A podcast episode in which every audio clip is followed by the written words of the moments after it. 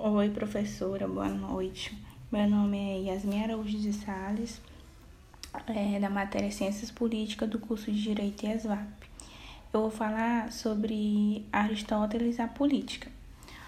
O alcance da filosofia política é, de Aristóteles ele é extremamente vasto e complexo. Aristóteles ele abordou a questão relativa dos, ao Estado, à justiça e às constituições de forma de governo a escravidão e muitas outras.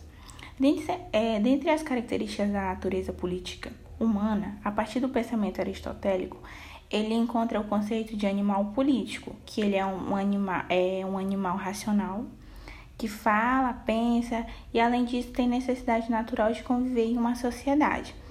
Ele pode afirmar que a política aristotélica ela rejeita a tese liberal moderna de que o indivíduo é mais importante do que a família ou a sociedade. É, Aristóteles ele entende que a cidade tem precedência sobre cada um dos indivíduos, pois isoladamente o indivíduo não é autossuficiente, já que já, já a falta de um indivíduo não é determinante para a vida na cidade. O indivíduo pode se desenvolver uma capacidade racional plena em meio à vida, em vida em uma sociedade. Por isso, Aristóteles afirma que o todo deve necessariamente ter precedência sobre as partes e o Estado deve ser superior ao indivíduo.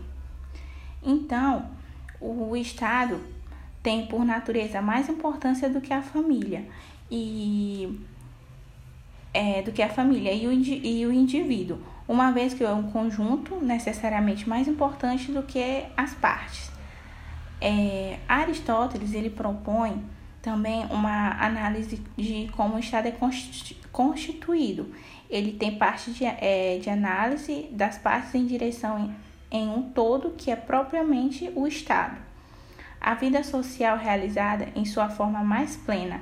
Para construir um Estado é necessário corretas distinções, sejam elas entre o estadista e o Estado entre um rei e seu súdito, entre um chefe de família e sua casa, entre senhores e escravos. É, Aristóteles é a clássica divisão de que existe três governos. Ele afirma que a monarquia, que é um governo de um só, a aristocracia, que é um governo de poucos, a república e a república, que é o governo de muitos, sendo que para cada forma justa de governo existe uma forma é, degenerada, que a monarquia pode se degenerar em tirania e a aristocracia em oligarquia e a república em demagogia.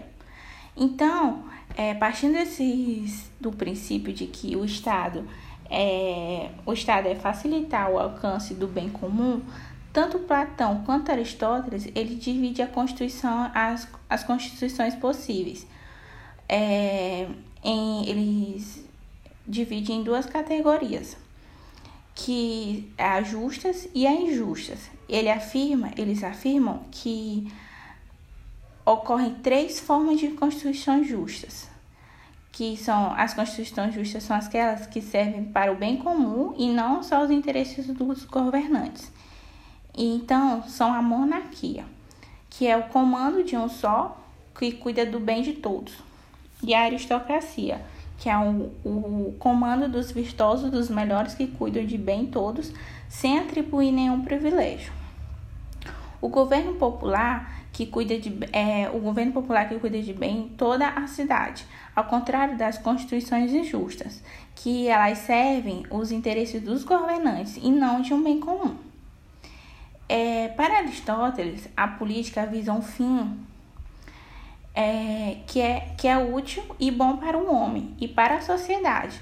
Conforme a, a concepção aristotélica, que, vem, que vê o mundo como uma ordem cosmológica e teológica, não há fim, é, não há fim nada que a natureza crie e não vise o fim. Uma finalidade cuja a vida humana se dá da polis, ou seja, na cidade.